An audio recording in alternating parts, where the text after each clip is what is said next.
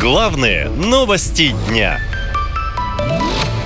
За что судят россиян? Секс и экстремизм побили пятилетние рекорды. Итак, согласно статистике Верховного суда, за первые полгода в стране вынесено более четырех с половиной тысяч приговоров по статьям об изнасиловании.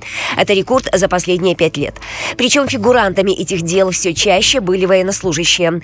В этом году гарнизонные суды вынесли около 30 приговоров по статье о насильственных действиях сексуального характера.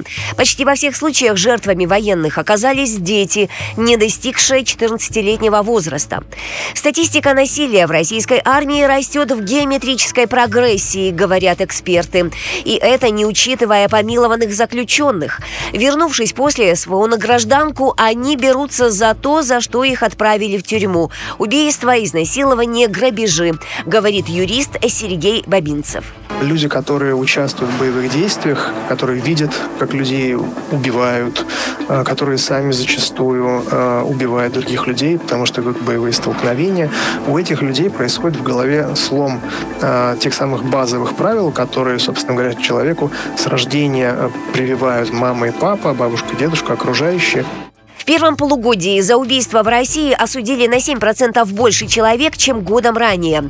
В частности, осуждены 35 военнослужащих, а в прошлом году их было только 5. Резкий рост преступности эксперты связывают с продолжающейся спецоперацией.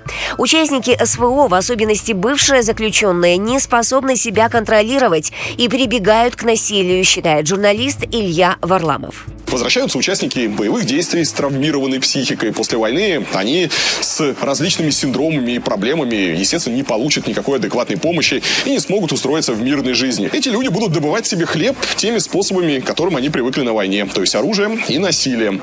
По информации МВД, участились случаи задержания уже помилованных бывших зэков за совершение повторных преступлений.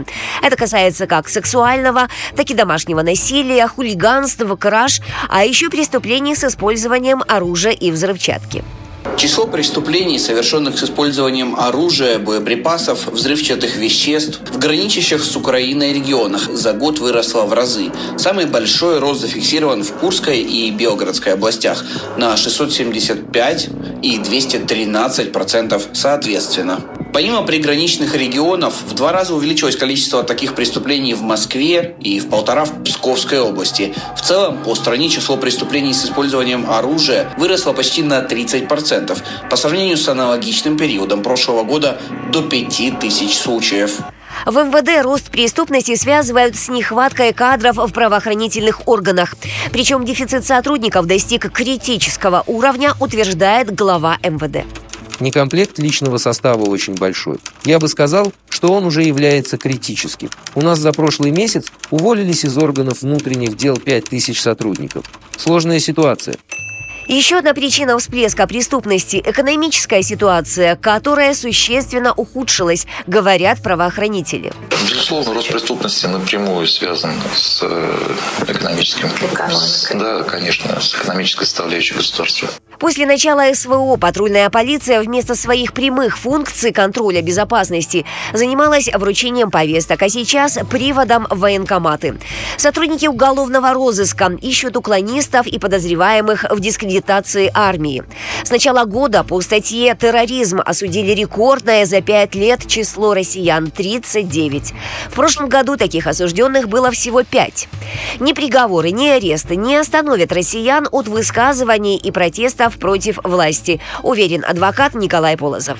Собственно, войну против россиян Путин ведет очень давно. Его приход к власти был, э, скажем так, ознаменован жертвами среди россиян, когда производили э, теракты в Москве и в других городах. И последующие трагедии Нордост, Курск, Беслан показывают, что путинский режим никогда не считался человеческой жизнью э, собственного населения. Что касается репрессий, то видно невооруженным взглядом, что их количество становится больше.